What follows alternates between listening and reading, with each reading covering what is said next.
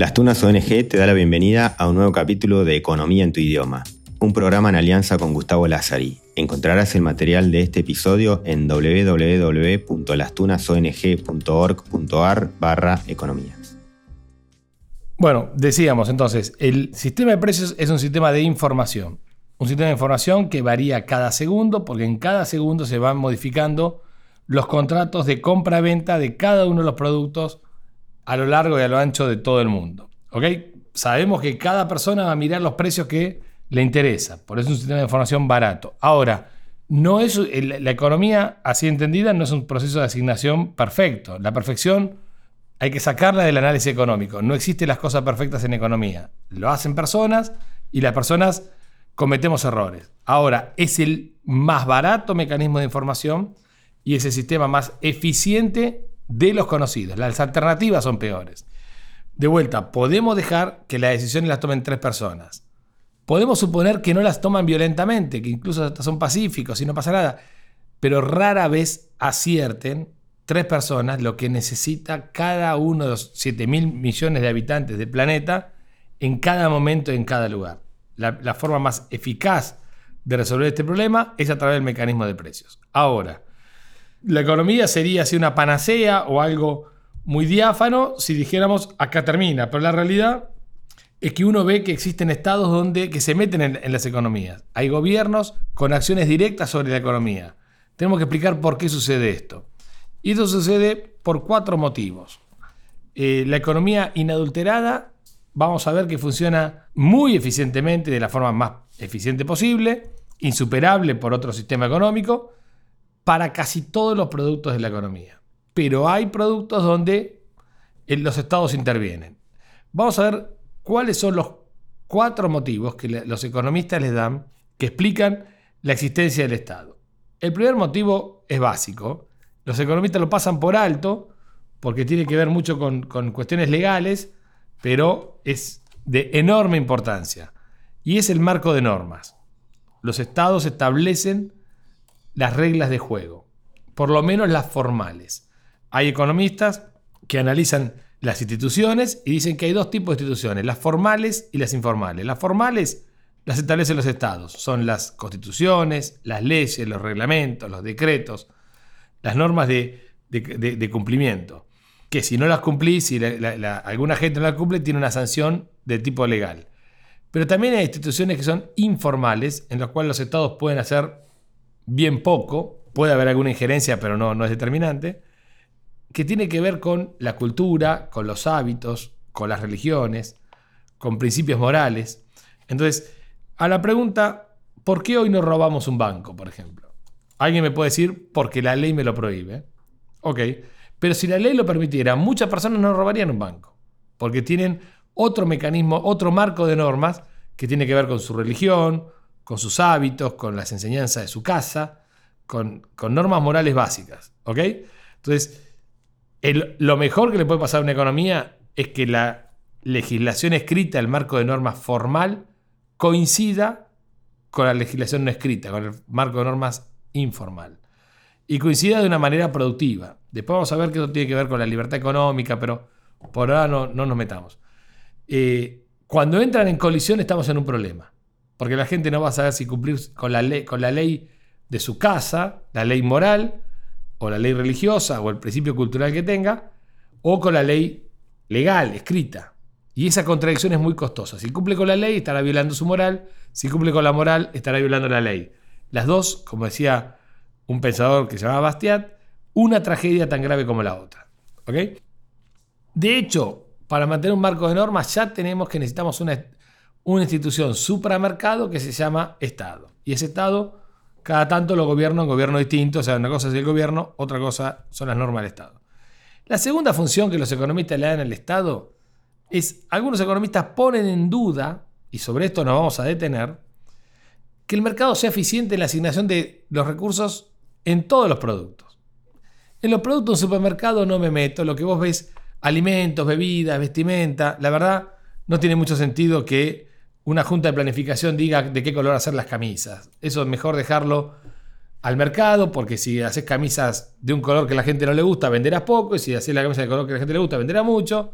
y el, mecanismo de incentivos te va a conducir a hacer las camisas que la gente desea y a seducirlas con tus propios diseños, etc. Eso hoy la mayoría, la mayor parte de los economistas no lo pone en duda y perdemos tiempo en ponerlo en duda.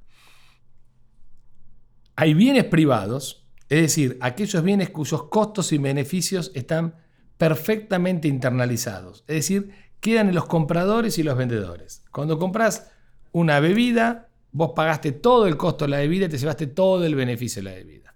Esa utilidad, esos costos, esos beneficios se, se reflejan en el sistema de precios. ¿Está? Y el sistema de precios funciona perfectamente. Hay poco para decir al respecto. Quizás alguna norma ambiental en algunos productos, pero en esencia ahí no habría problema que la economía privada abastezca a esos productos. Ahora, hay otros productos en la economía, y ya cuando los mencionemos nos vamos a dar cuenta de qué hablamos, que tiene dos características. Una de las dos características. O genera externalidades, es decir, costos y beneficios externos, es decir, costos y beneficios que no están en los agentes que producen este bien, que lo reciben terceras personas sin saber de qué se trata.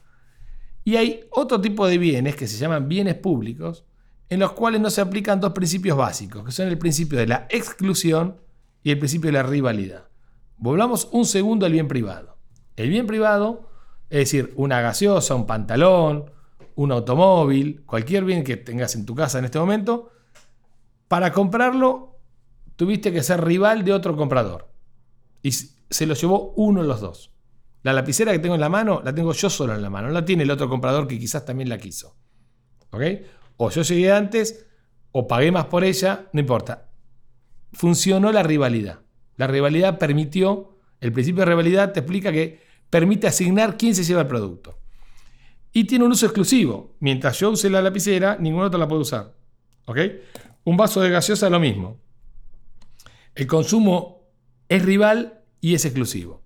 En esos casos, las señales de precios expresan perfectamente lo que los consumidores y los productores valorizan de cada producto. Ahora, vamos a caso de externalidad. Hay algunos bienes, o perdón, algunos bienes públicos cuyo consumo no es rival y no genera exclusión. Por ejemplo, la iluminación pública. Ponemos una luz en una esquina de una calle. Quien no pagó por esa luz se beneficia igual, porque la luz no hay forma técnica de acercarla a las personas que pagaron. ¿Ok? Y el consumo no rival. Puede haber 3, 4, 5, 6, 10 personas que van a recibir la luz de la misma manera que no haya ninguna. ¿Ok? es característica técnica del producto. En el caso de la luz, uno puede decir es una algo medio pavo, pero si decimos que también la defensa nacional tiene esta característica, el caso típico que los economistas estudiaron para este tipo de productos es el faro. Imaginen un faro en una isla, en un peñón en una isla. ¿Cuál es la función del faro? Es una luz que ilumina, no, no es que ilumina, el, se refleja en el mar para que los barcos vean que en ese lugar hay tierra o hay piedras o hay, una isla. Cuando no había sistemas de navegación tan modernos, los barcos se encallaban en, contra islotes, contra penínsulas, etc. Ahora, quien puso el primer faro habrá sido un señor que dijo, yo no quiero que mis barcos se choquen contra esta isla, pongamos una lamparita, porque si no, no nos la hacemos puesta. Pero le dio beneficio externo a un montón de personas que no pagaron por ese faro. La teoría económica dice, cuando hay personas que no pagan por un beneficio, que efectivamente existe, va a haber menos oferta de ese beneficio. Y eso es perjudicial para la sociedad. Ahí aparece la teoría de los fallos del mercado. El mercado que era tan bárbaro, tan eficiente para un montón de productos, en estos productos que tienen estas características técnicas, no es tan eficiente. Por lo tanto, si falla el mercado, dicen que se mete el Estado. En estos casos tenemos ejemplos de bienes públicos, como por ejemplo donde no hay consumo rival y no hay exclusión, como dijimos, la luz ciudadana. Y también tenemos casos de bienes que son privados, pero que generan externalidades. Externalidad positiva cuando lo que generas para terceros es un beneficio. Externalidad negativa es que cuando lo, para lo que genera para terceros es un perjuicio, un costo. Entonces, caso de externalidad positiva. Y acá empezamos a meternos en temas muy, muy calientes de todos los días. ¿eh? Ya no, no hablemos de faro. La educación. Vamos a suponer que una persona va, sube a un colectivo, un chiquito de 10 años, fue al colegio, fue educado en la casa, es un chico muy atento, y le dice, señor colectivero, por favor, véndame un pasaje o lléveme a tal esquina, qué sé yo. El colectivero va a tener un cierto beneficio por la educación de la cual él no pagó. Vamos a suponer que no hubiera educación eh, pública, que él no pagó. Dice, él prefiere ese tratamiento a otro chico de 14 años que entra todo agresivo, insulta al colectivero, lo escupe y le dice, llévame y vende un pasaje. No es la misma situación. ¿Ok? En un caso tuvo un beneficio, en el segundo caso tuvo casi hasta una agresión, hasta una lesión de derecho. Ahora, no importa el segundo caso, ya lo veremos. Lo importante es el primer caso. Él recibió un beneficio por el cual no pagó. Si el chiquito hubiera podido, o los padres del niño educado, hubieran podido cobrarle al colectivero ese beneficio, hubiera habido más oferta de educación. Eso es lo que dicen los eh, eh, quienes critican el mercado inadulterado y abonan por la teoría de la intervención del Estado en este motivo. Y tiene cierta lógica. La educación pública se fundamenta, después vamos a ver la cuestión de igualdad de oportunidad, distribución de ingresos, otra discusión, se fundamenta desde el punto de vista teórico, los economistas teóricos lo fundamentan por este punto. Haciendo educación pública generamos beneficios por el cual el mercado no hubiera pagado. ¿Ok? Ojo que estoy hablando del beneficio de terceros. El niño o los padres del niño habrán hecho su evaluación de si convenía educarse o no, educarse. Eso es otra discusión, que también es válida. Pongamos otro caso, menos importante, pero más trivial si querés. Pinto mi casa. Tengo una casa con el frente deteriorado, lo pinto, lo revoco, lo pongo lindo. El valor de la cuadra mejora. Mis vecinos se ven beneficiados porque sus casas van a aumentar de valor. Porque ahora están al lado de una casa que es más linda que antes. ¿Ok? Yo no le puedo cobrar a mi, vecino, che, aumentó el valor de tu casa gracias a mí, pagame. ¿Ok? Bueno, como no puedo cobrar por ese beneficio, mi incentivo a pintar de la fachada para afuera, obviamente es menor que de la fachada para adentro. Porque adentro tengo todo el beneficio de, de la belleza y afuera no tengo todo el beneficio de la belleza. Entonces, esta menor oferta es lo que motiva que el Estado haga algo. ¿Ok? Hay bienes que la sociedad necesita y los particulares no estarían dispuestos a hacerlo. Lo estoy dando como una opinión, ¿eh? pero como es una opinión mayoritaria, muchos estados se basan en estas cosas. El otro punto donde hay externalidades es la externalidad negativa, el costo externo. Y acá es más claro. Vamos a suponer que un vecino dice, vamos a tirar la basura, en lugar de ponerla en bolsa para que la recoja el camión de basura, la tira por la medianera al vecino de al lado. El primer día el vecino dice, che, ¿qué estás haciendo? ¿Me estás tirando tu basura en mi, en mi casa? No, a mí no me importa nada tirar la basura. Voy y la tiro de vuelta. Bueno, hasta que un día el vecino al lado se enoja, me pega un palazo en la cabeza y con ese palazo aumenta el costo mío de tirar la basura en el, en el jardín de él. ¿Ok? Entonces, mi acción genera un perjuicio para terceros. Ahora, claramente no lo hago con la basura con el vecino porque el costo está el costo de hacer eso eh, es, muy palpable, es muy tangible, lo tengo al otro día. Pero sí te puedo tirar la basura al río. Porque el río no es de nadie. Entonces lo tiro y le genero costos aguas abajo a personas que ni conozco, ni, ni nunca se van a dar cuenta que fui yo. Vamos a fumar. Yo fumo, una persona fuma, no sé cómo es el proceso químico, pero lo que sacas es humo, desagradable y tóxico y va al pulmón de otra persona. Esa otra persona no puede decir, no, no hay elemento técnico para decir, che, me estás perjudicando vos directamente. No lo puede probar, no lo puede determinar, no se inventaron los dispositivos, etc. Por lo tanto, si puedo arrojar costos al ambiente sin pagar por ello, voy a estar incentivado a hacerlo. ¿Qué hace esta, esta hipótesis? Ese costo que el mercado no te cobra, va al sector público y te lo va a cobrar con un impuesto. O va al sector público y te lo va a cobrar con una prohibición. ¿Ok? No estoy abriendo juicio de valor si es correcto o no. ¿eh?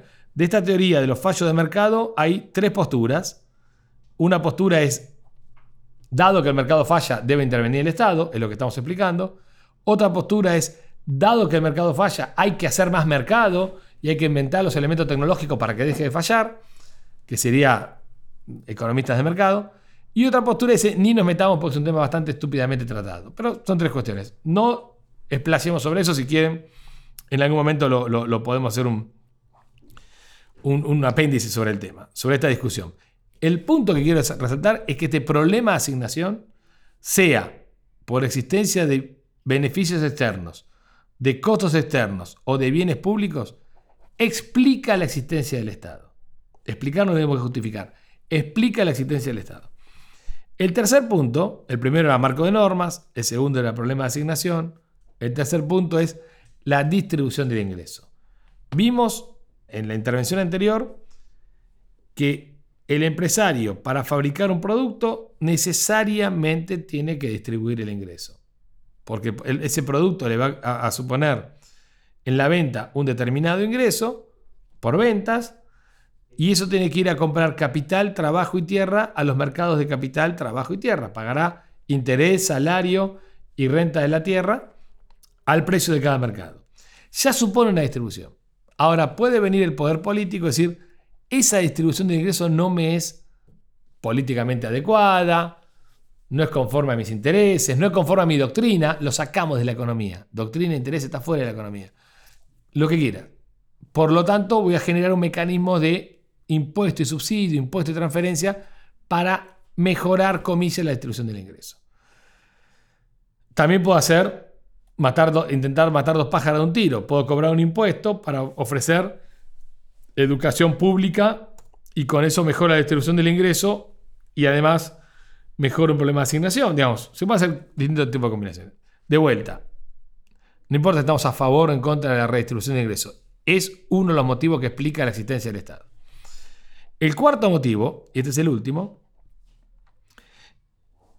la existencia del Estado tiene que ver también con algunas teorías económicas que dijeron a partir de los 30 que el mercado inadulterado lleva a crisis económica y a posibles recesiones eternas, por lo cuales hay que estimular la economía por el lado del sector público. Vamos a suponer por un momento que la gente se vuelve loca toda y decidimos no consumir. Nos volvemos ascéticos y y espirituales y decimos no queremos objetos materiales, no queremos más nada, creemos en el más allá, bla, bla. Eh, fenómeno. Esa economía caería como un piano, no habría más nivel de actividad. Posiblemente la pobreza termine en niveles insospechados. El Estado diría en ese momento, bueno, dado que los particulares decidieron no consumir, no sé qué van a vivir, a morirse de inanición, es el Estado el que sale a consumir por ellos. ¿Ok? Entonces, en la década del 30, la crisis del 30 se la explicó más o menos por ese motivo. Como hubo una gran recesión, una gran caída en las ventas, el Estado dijo, señores, lo que no compran los particulares compramos nosotros y vamos a aumentar el gasto público. ¿Ok? Sea por las normas, sea por la asignación, sea por la distribución, sea por este, este concepto de estabilización de la economía, cualquier combinación de estos cuatro motivos, existe el Estado en la economía. ¿Ok? Eh, no abro juicio de valor si está bien o mal cada uno de ellos. Lo, veremos en su detalle. Ahora, lo que quiero significar es, dado que existe el Estado en la economía, el Estado tiene que tener motivos para trabajar. Esto es, el gasto público, que se conoce como intervención directa, o las regulaciones, que se conoce como intervención indirecta. El gasto público, ¿qué significa? que el Estado va a comprar capital, trabajo y tierra para hacer cosas que los particulares no hacían. ¿Ok? En forma directa.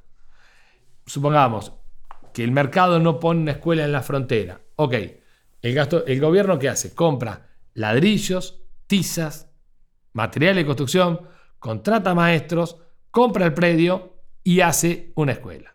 ¿Ok? Gasto público. Intervención directa. Directamente va a resolver el problema. Intervención indirecta es cuando el gasto no lo hace el gobierno, lo van a hacer los particulares, pero motivados por algún tipo de regulación. ¿Ok?